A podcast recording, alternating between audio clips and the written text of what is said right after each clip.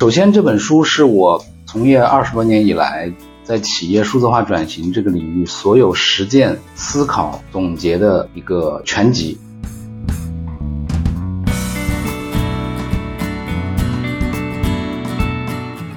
它的核心理念就是精益思想。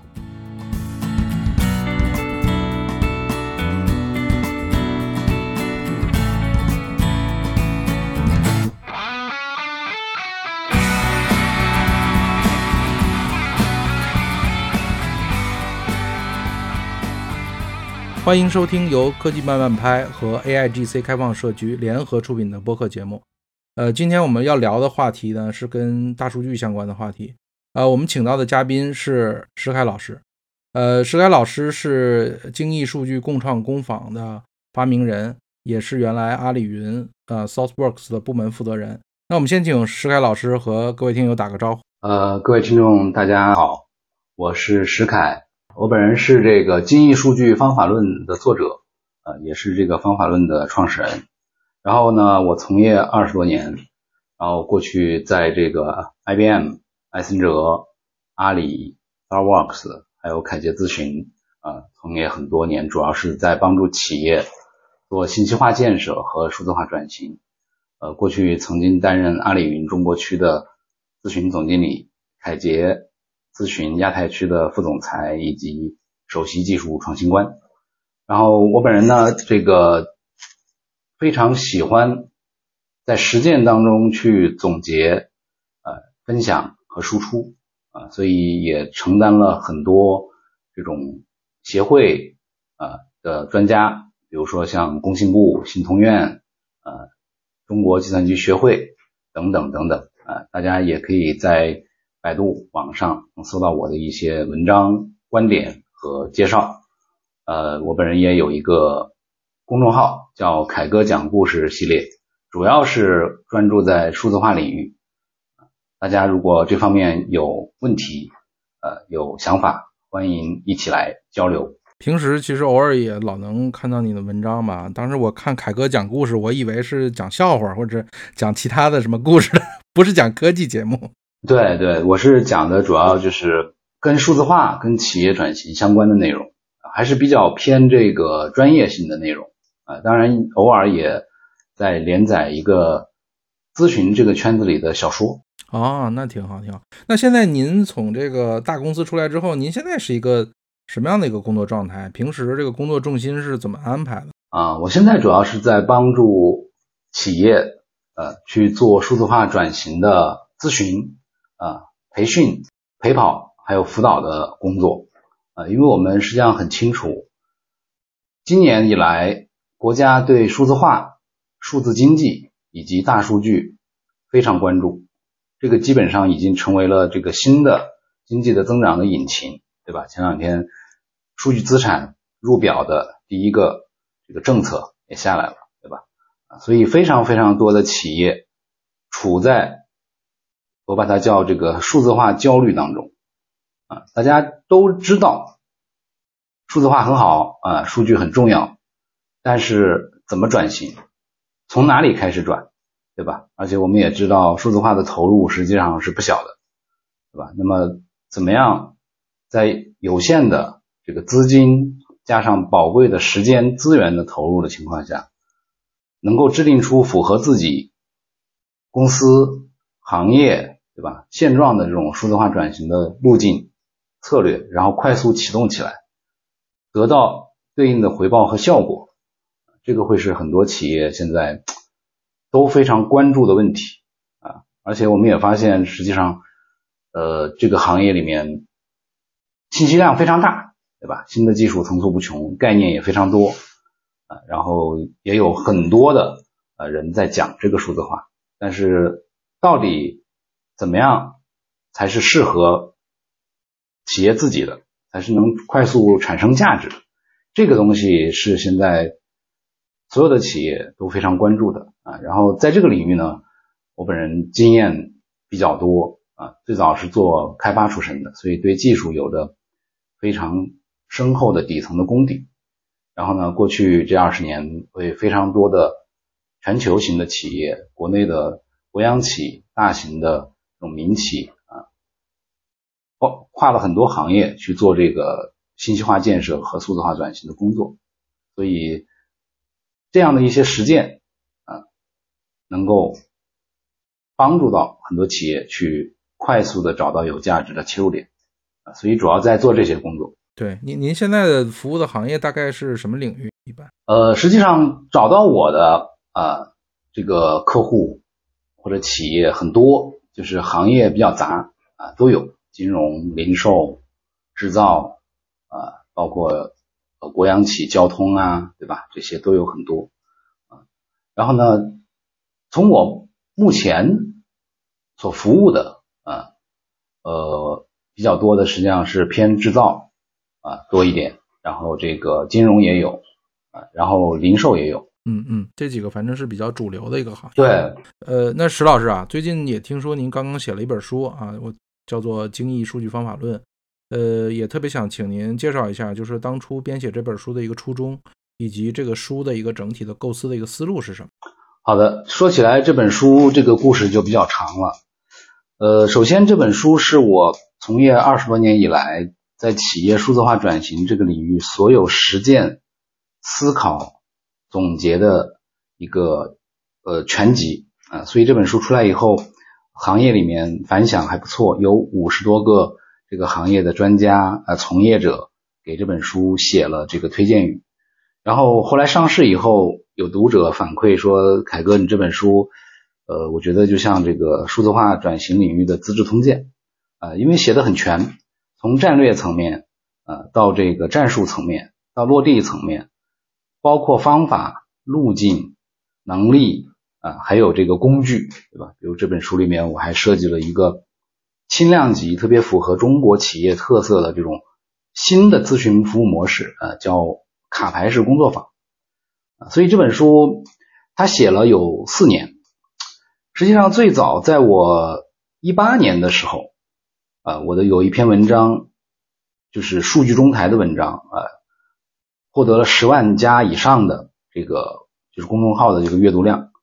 第二天，这个机械工业出版社的这个杨主编就找就上门找到我说要这个请我合作写一本这个数据中台的书，所以这是这本书的源头啊。但是呢，我在写数据中台的时候，我就发现数据中台是一个技术。啊，是一个技术平台，是个手段和工具。我写着写着就写不下去了。就是如果只是围绕技术和这个平台，对吧？啊，去写一本数字化转型的书，我觉得治标不治本。啊，所以我写着写着就把这个所有的这些经验、啊实践、趟过的坑、案例，对吧？啊，全部揉进来了。然后就变成了一个体系化的整体数字化转型的一本书啊，它整个包含四大部分内容啊，第一部分是这个精益数据的宣言啊，我不知道这个听众有没有知道一个敏捷宣言的东西啊，它是在这个软件开发领域非常有名的啊一个活动，就是。以以 Thorworks 的这个 Martin Fowler 啊为首的一帮程序员行业里面的这个顶级大咖，对吧？呃，在一起一个滑雪场，然后商量，对吧？这个在企业软件开发越来越复杂，管理越来越难，对吧？这个经常出现交付不及时、质量达不到客户满意的这些问题的情况下，怎么去解决？然后呢，他们这个协作商量出来了一个敏捷宣言。这个敏捷宣言包含软件开发的价值观和原则啊，它就相当于是一种理念，对吧？啊，一种这个整体的向导。在我这本《精益数据方法论》里面也有一个精益数据宣言。我们知道，现在企业。数字化转型的核心是什么？特别是在我们中国啊，国家的这个“十四五”规划，很多的这种国家级的文件里都指出，数字化转型的核心是数据和场景，对吧？这也是我们国家的两大战略优势：海量的数据和丰富的应用场景。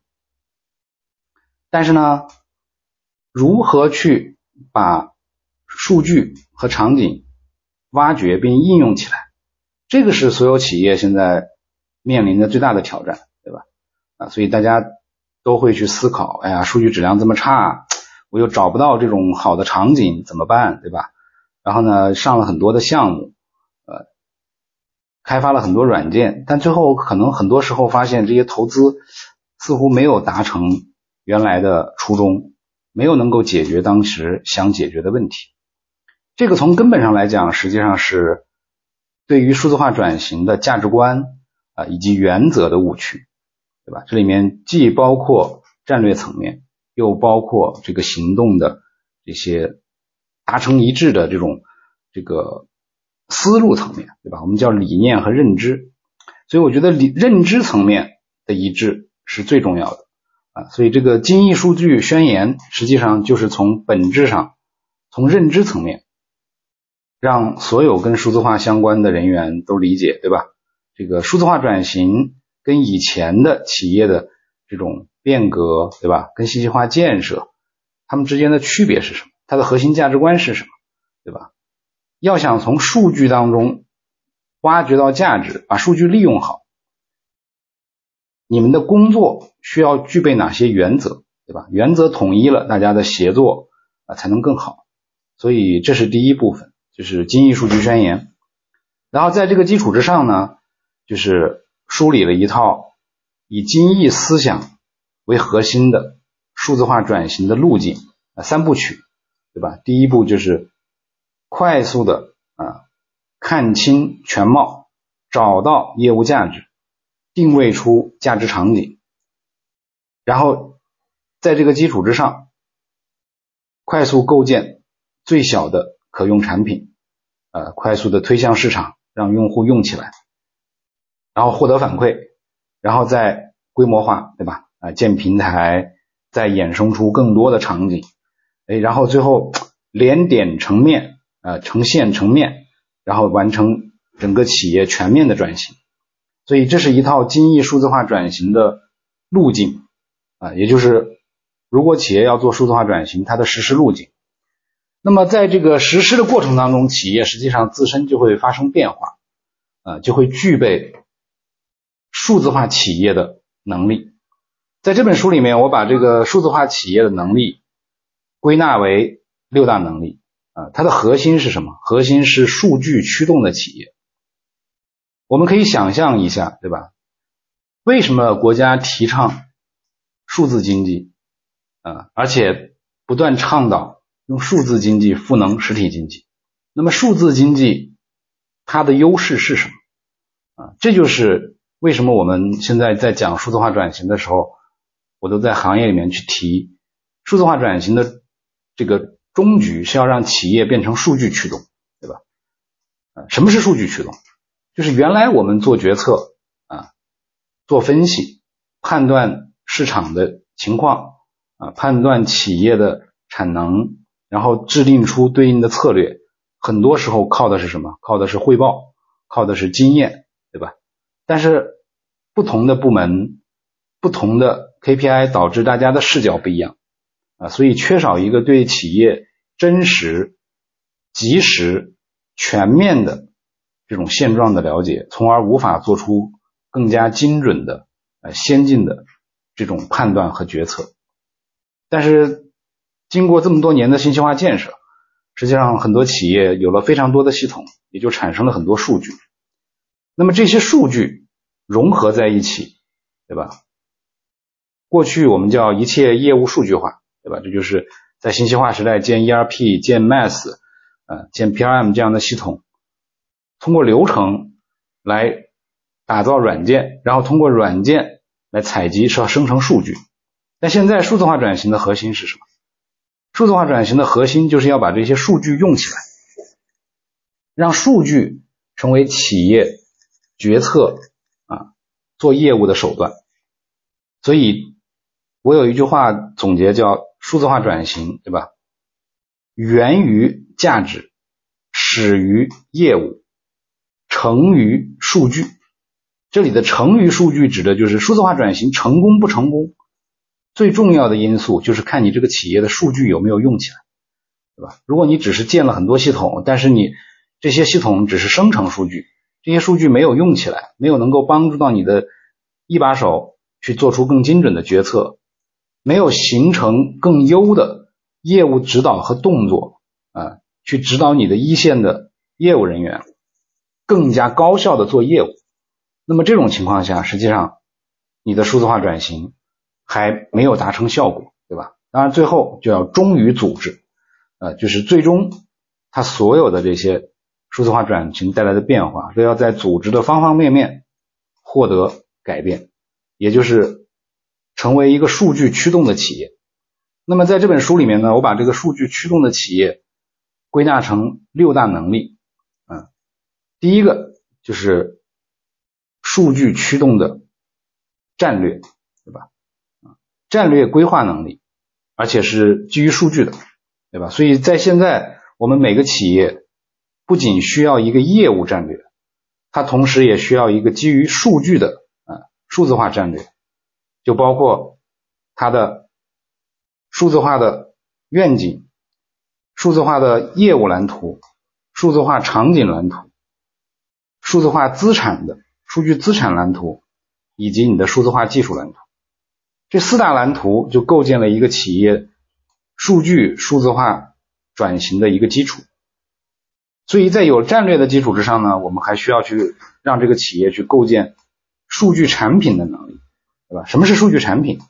数据产品的核心就是，比如说我举个最简单的例子，大家也经常能够用到的，嗯，抖音，对吧？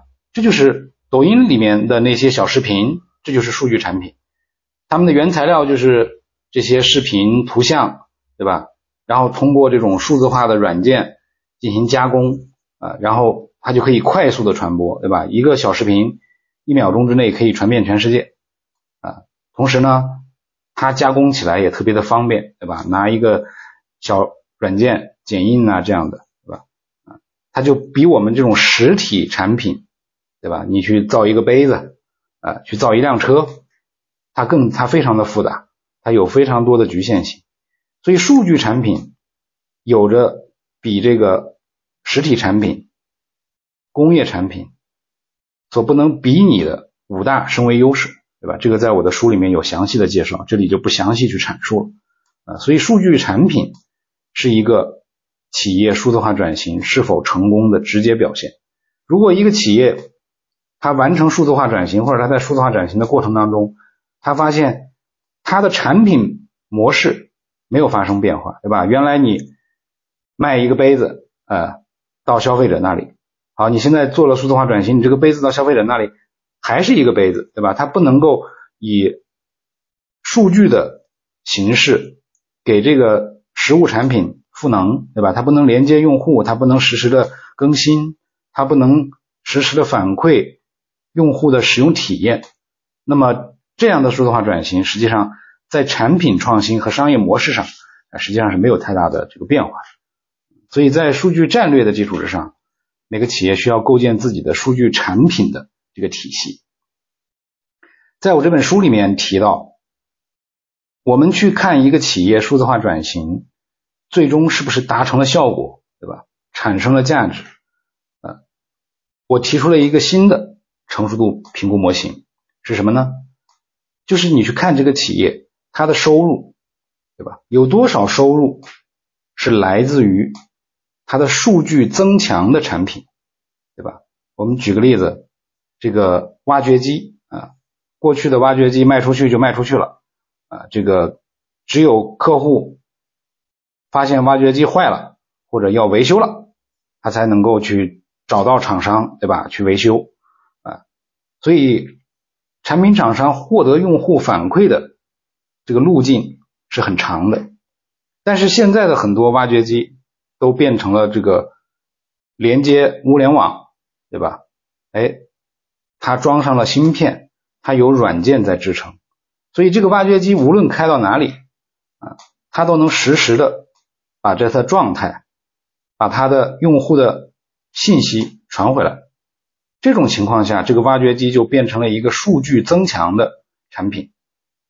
那么你的企业如果有这样的产品，对吧？它既是原来传统的产品，同时又附加上了数据的价值，啊，实时在线，实时获得反馈，然后这些数据拿回来分析，能够不断优化你的产品创新，能够更好的、更及时的服务你的客户，对吧？如果你的产品收入里面有很多这种数据增强的产品，那你这个企业的数字化转型。啊，是相对比较成功的。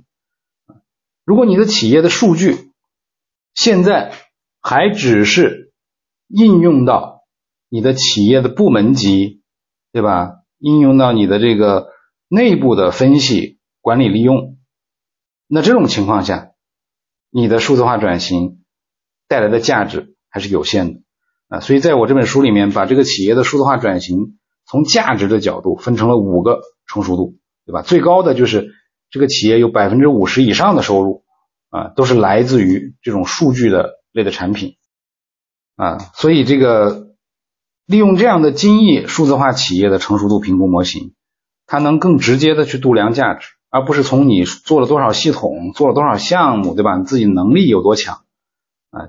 不是从这个角度，而是从价值产出的角度来度量企业的数字化转型的效果啊，所以这就是。精益数据产品，然后呢，为了打造这个产品，企业需要数据要素，就是我们讲的数据资源、数据资产。同时呢，也需要构建对应的数字化的技术平台和手段，这就是我们讲的数据平台，对吧？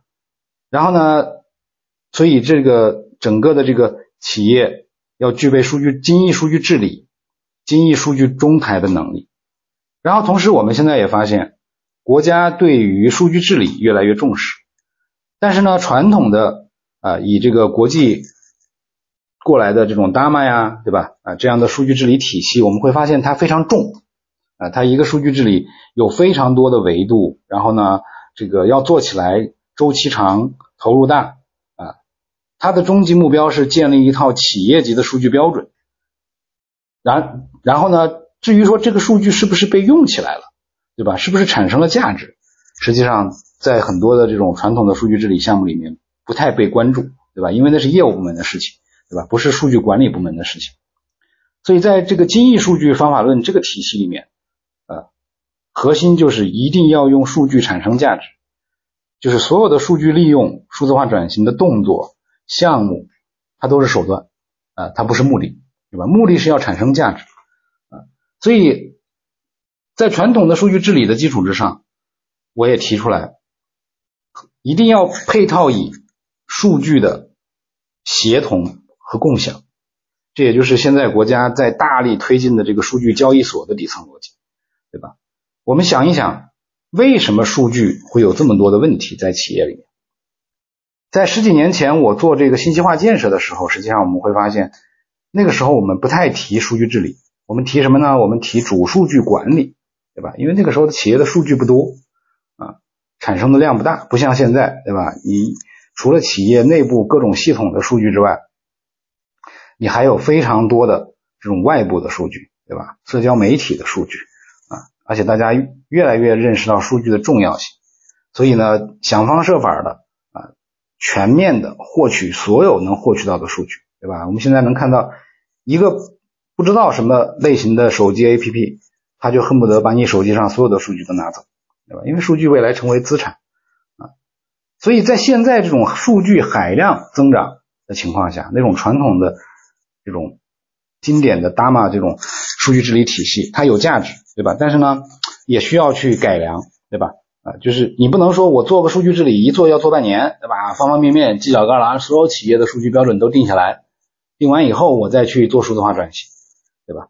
啊，这样的话周期长。投入大，而且最重要的是，你没有办法获得及时的反馈，对吧？等你把这些数据标准定好了啊，这个现有的数据质量梳理清楚了，可能半年就过去了。那如果你这些数据没有用起来，还在那数据仓库里摆着，那你在半年以后，可能你的数据又出问题了，因为数据是流动的啊。所以在这个在整个这个精益数据方法论里面，我重点强调的就是要因用而治。对吧？因为你要用到这些数据，要把这些数据应用于这些场景，所以你要围绕这个场景它所涉及的数据去治理，对吧？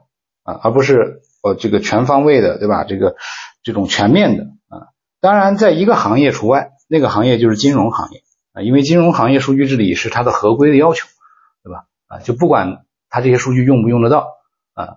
它都需要治理，否则的话，这个就不满足合规要求。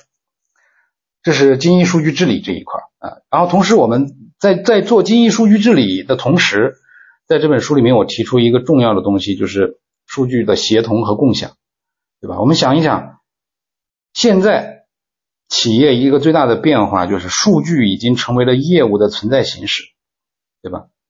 我最近今年给很多的企业做数字化转型的这个规划咨询。啊，在一线去调研、共创、访谈，我们就会发现，企业的业务是什么，对吧？啊，除了那些一线的这个跑在市场上，对吧？在这个工厂里面的这些执行人员，对吧？当然，这些执行人员实际上他们是数据的使用者，他们的每一个动作啊，都会在采集数据，或者是哎，他按照数据的下发的指令进行工作。那些真正的业务的有一定业务决策和管理权限的业务人员，他们每天的工作就是在处理数据，对吧？各种 Excel 表啊，这个搞来搞去，对吧？分析来分析去，每个人业务人员自己电脑里都有一堆表，虽然外面还有系统，对吧？这个在金融、在零售，对吧？在制造非常多啊，所以我们会发现，数据已经成为了业务的存在形式，数据越来越多，只要你在做业务，它就会产生数据。不管这个数据有没有啊被保存，那这种情况下，数据量这么大，对吧？你这种光是说通过管理的手段去规范、去标准是不够的。怎么样能够让数据质量更高？怎么样能够让数据更好的应用起来？啊，及时的发现数据的价值。在我这本书里面，重点提到的就是数据协同和共享，对吧？这里面我们举个例子，这个主持人，对吧？你在家里跟你的太太。对吧？跟你的这个家人沟通，你们俩会定个标准吗？对吧？说啊，我们说话之前先要握个手，对吧？我们说话要遵从什么样的这个规则？会不会？啊，应该不会，对吧？为什么？因为你实时能够跟他去快速的交流，一看发现他有个地方做的不对，对吧？立刻就指出来，对吧？那么我们想一想，在数据生产、消费、使用的整个过程，现在数据质量的很重要的一个问题。就是 A 部门在消费数据，实际上这些数据是 B 部门产生的，对吧？然后 A 部门在做报表的时候、做指标的时候，哎，B 部门可能也在用同样的指标，但是他们之间的沟通协作，由于很多种原因，对吧？部门墙、地域、系统不协同，对吧？不能实时的协同啊，所以精益数据协同创新。就是要解决这个问题，对吧？要让这些数据的整个的价值链，所有参与数据生产、采集、加工、消费的所有的环节，都要能实时的去协同，对吧？这里面我在书里面具体的分析了 Netflix 的案例，对吧？你像这种国外的这种先进的这种数字化企业，在他们的这个理念里面，我做研究的时候发现，实际上数据治理这个词啊，出现的没有那么高频。为什么？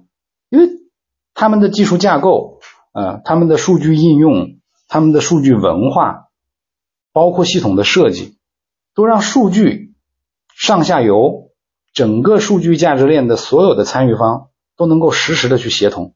我举个例子，对吧？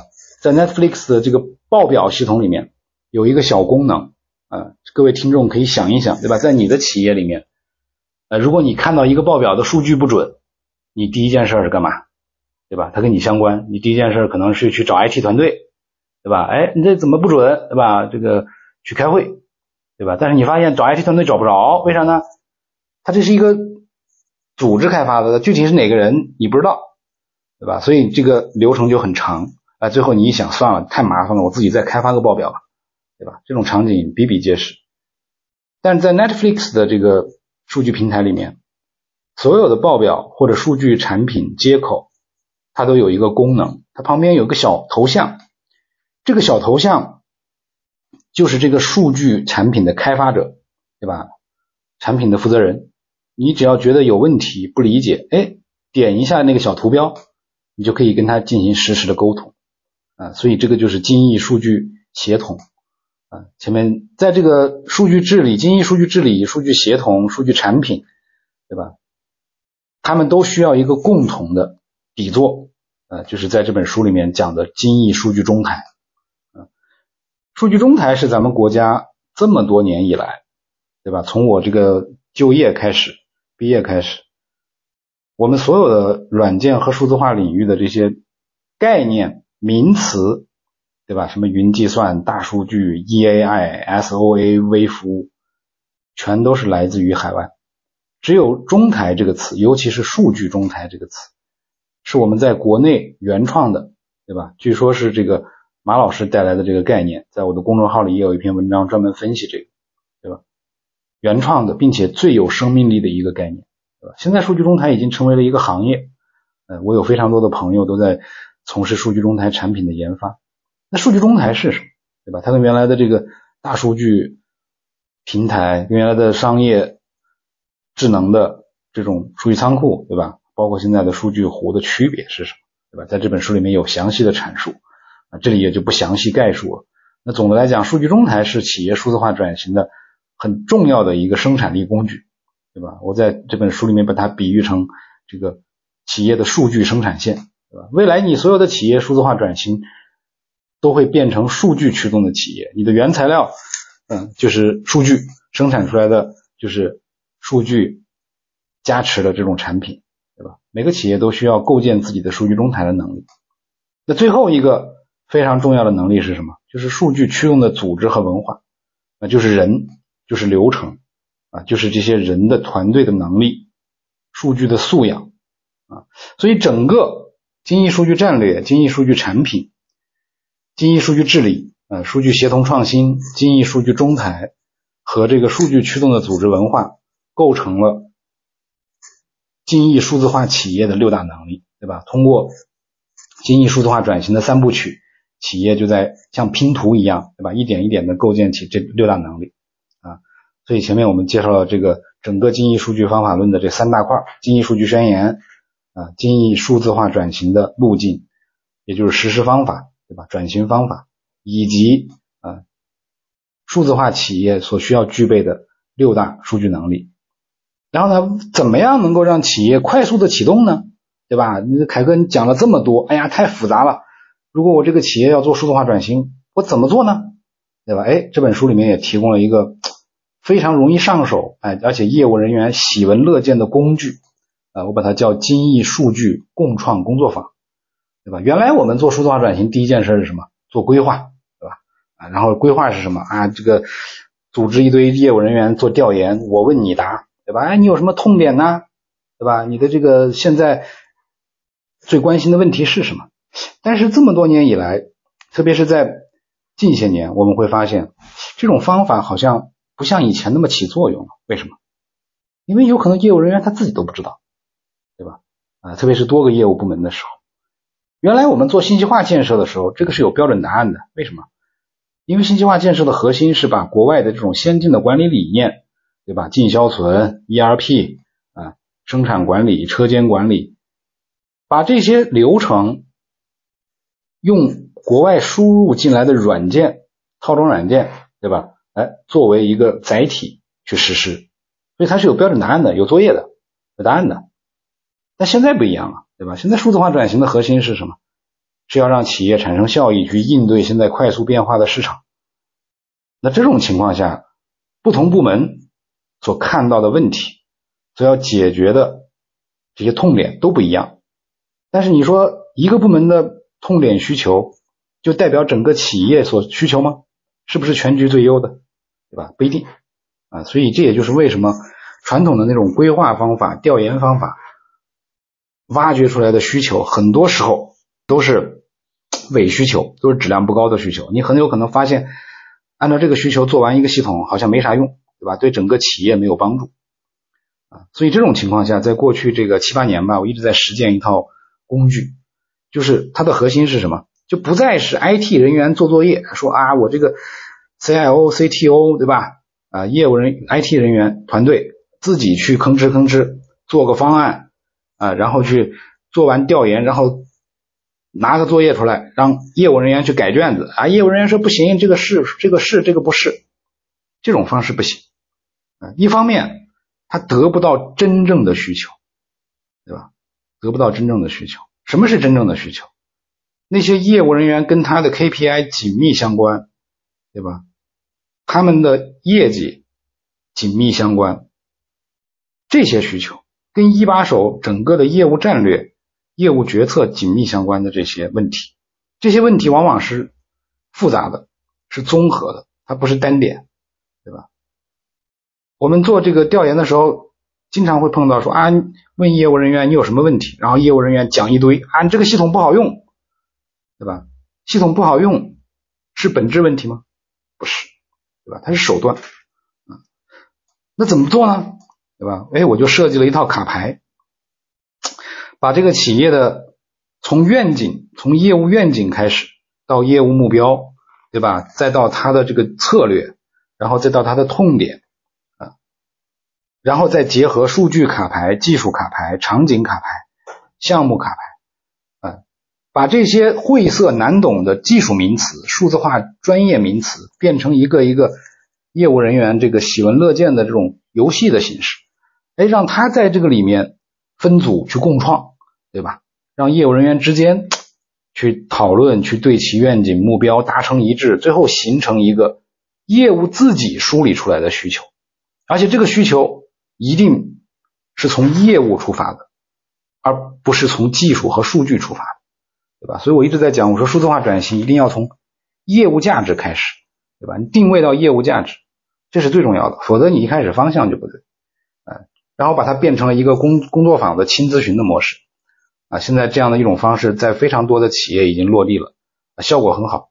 为什么呢？第一，它的这个非常精益，就是它不是一个大而全的，对吧？能未来涵盖三五年的这种规划。啊它从价值场景出发，所以它容易落地。第二，它是业务人员经过培训、赋能啊，提升了数字化认知、统一了思想以后，自己共创出来的这个业务的需求和场景。这样的话，它才是一开始就被业务所接受和认可的。对吧这样的话，这个跟业务的结合度会更加紧密。第三呢，它的投入相对不大，啊，周期比较短，啊，这就是找一个一个的价值点，然后最后再连点成线，再成面，啊，就是精益的思想，对吧？而且呢，它的形式非常生动，啊，有趣，而且业务人员在这个过程当中会感觉非常有收获，对吧？他不再是说，啊，你找我去调研，我本来那边还有一工作。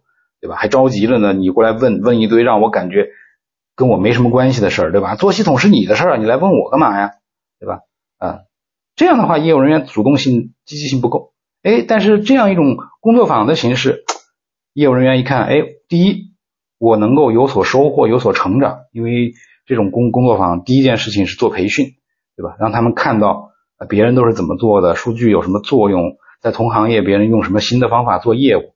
对吧？他有收获，有成长啊。第二，整个这个过程当中是多多个业务部门相互去讨论共创啊，它能促进内部的协作，也了解到别人的情况，对吧？然后最后大家在这个精益数据宣言这样一种价值观和原则，还有精心设计的步骤过程当中，通过玩一个数字化转型的掼蛋，对吧？大家现在都很流行玩掼蛋游戏，哎，最后就能把这个数字化转型的痛点、价值。项目、场景、后续的行动计划、路径、举措，哎，全部梳理出来，对吧？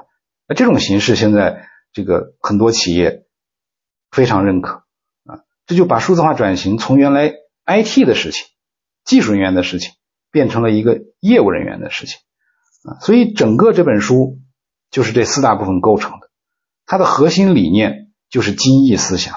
对吧？我不知道这个听众有多少同学知道精益，就是 lean，对吧？精益思想这个概念啊。谢谢石老师啊，这个我觉得非常体系化的，呃，讲了您的书的整个的内容。我觉得就是我个人来讲呢，我的感受也很深。呃，一个呢，我觉得是体系化的这个观点啊、理念呢比较好，从整个价值路径到能力到工具到方法。我觉得第二点呢，我觉得很多东西呢，不像以前的咨询，很多都是这个舶来主义，都是拿国外的直接来套中国的一些呃企业。啊，其实我们现在已经有很多本土化的，包括刚才谈的数据中台啊，包括我们的一些这个一种小一种敏捷化的方法。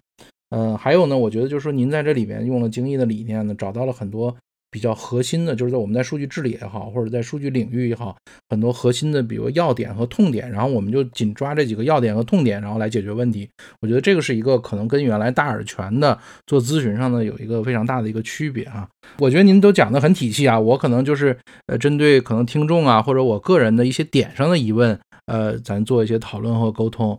我第一个疑问呢是这样的，就是数据呢这个领域呢发展已久，您也刚才讲了，呃，其实这个本书写了差不多四年的时间，我不知道在四年前您看到的情况和今天看到的情况，这个差别有多大？就是在您的。思想认识中，或者包括企业中，这里边变化有多大，就导致您可能在写书的思路上有一些调整啊，一些要点的调整。我不知道这个您能不能分享一下，因为我觉得，呃，不管是技术啊、文化呀，整个咱们的社会情况变化还是很大的。对，我觉得，呃，这个问题特别好哈，也比较大。呃，我从两个方面来讲吧。第一个就是企业外部的环境发生了变化啊，在这个十几年前，比如说我这个刚进咨询公司的时候。那个时候，国内的企业实际上是跟着走，对吧？就是这个企业的科学管理体系啊，资源调度体系啊，都还没有建立起来，所以它更重要的就是我怎么能够把我的生产做好啊，把我的企业跑起来。在那个阶段，都是参考和学习国外的体系，所以那个时候我们做。数字化那时候不叫数字化，那时候叫信息化，对吧？啊，嗯，最多的事情是什么？是对标，benchmark，啊，比如做电信，我们就去对标一下沃达丰，对吧？做电力就去对标一下这个德电，对吧？啊，所以这个企业的外部环境，那个时候国内是一种呃跟随的模式，而且那个时候国内的市场呃也没有现在这么的这个繁荣，包括制造业没有那么发达。那个时候的企业，我们想一想，它有个很大的一个现象，就是那个时候的品牌商基本上不做直销的，对不对？他都是这个通过贸易商、通过渠道商帮他去做销售，对吧？他只做生产，啊，所以他的面临的环境相对简单，对吧？我只要把产品生产出来就好了，啊，而且生产成什么样呢？我找那种像这种有的这种。市场调研的咨询公司给我出报告啊，我拿这个去做产品，对吧？而且那时候产品的迭代比较慢，对吧？一个车型恨不得这这个这这个就就就出十年，对吧？啊，所以这是第一个大的环境不一样。那现在我们就发现完全不是这样。啊，经过这么多年的建设，国内的这个制造业极度发达，对吧？这个极度内卷啊，现在的汽车恨不得一年发布好几个啊品牌和型号。所以呢，这也就是我在书里提到的这个为什么叫数据驱动的数字化转型的一个根本的背景，就是三个大的时代的变迁啊。第一个是什么？这个我们进入到了一个行业边界消失的时代。原来的行业边界很清晰，你是制造商，我是品牌商；你是汽车这个主机厂，我是 4S 店啊。但现在我们会发现，这主机厂开始直销了，对吧？然后很多的这个制造商开始收购、建立自己的产业互联网平台，就把原来那些营销、物流、原来那些服务商做的事儿，他去做了，对吧？但是又有很多供应链服务商自己在收购上游的优质的制造的资产，对吧？啊，拿商权换货权。所以第一个大的背景就是由于这个生产力大幅提高啊，大家都想去挣更多以前自己挣不到的钱。啊，竞争越来越激烈，所以行业边界基本上越来越小啊，嗯，就行业这个已经被打破了。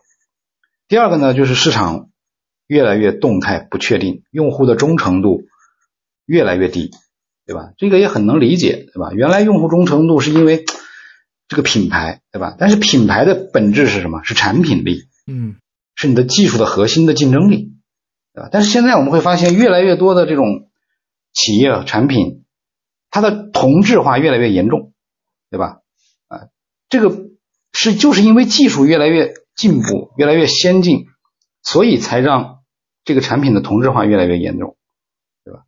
那这种情况下，用户有消费者，包括这种企业用户，他有非常多的选择权，对吧？那这种情况下，市场用户比原来的这个动态性、不确定性要有了指数级的增长。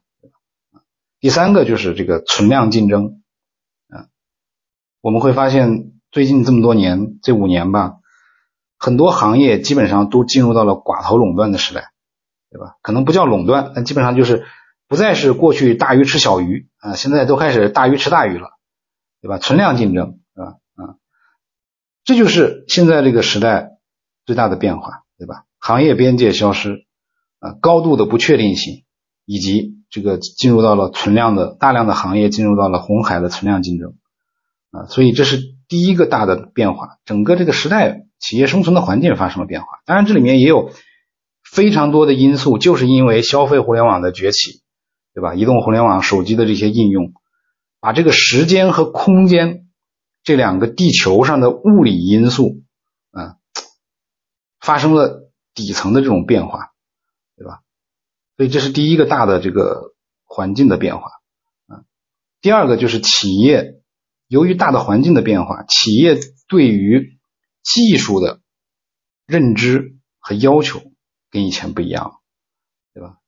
过去我们讲信息化的时候，我我有一篇文章阅读量非常大，啊，十万加以上，就是讲信息化和数字化的区别，啊，当然我的朋友前段时间成果，对吧？说这个信息化不要再提信息化和数字化的区别了，啊，坦率来讲，这个观点我是赞同的。但是呢，对于很多传统企业来讲，他们为什么还是关注这件事情？因为他们不是这个行业专业的人，他们不了解这些概念。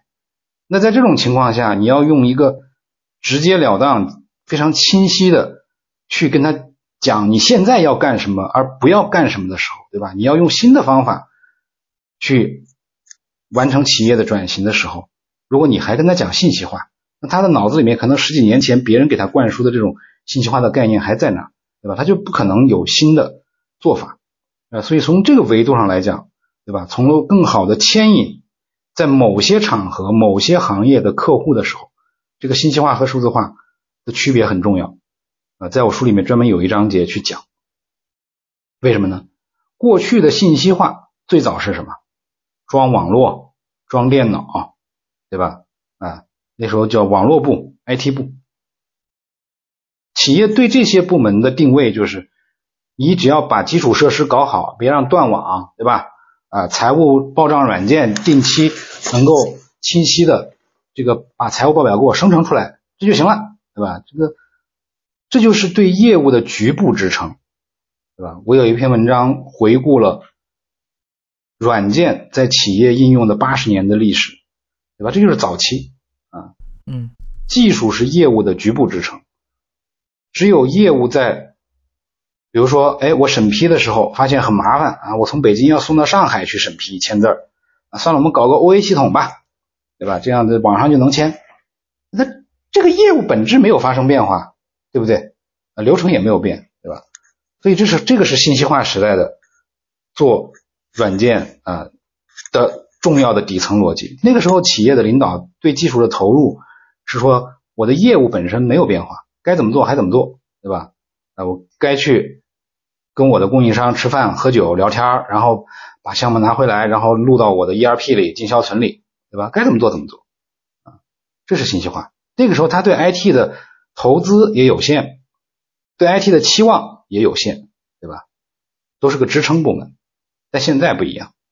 对吧现在企业的做业务的方式有了新的方式，对吧？原来你种地是拿锄头，那现在别人都开始用无人机了，撒农药，对吧？呃，用农机农具了，自动化的设备了，对吧？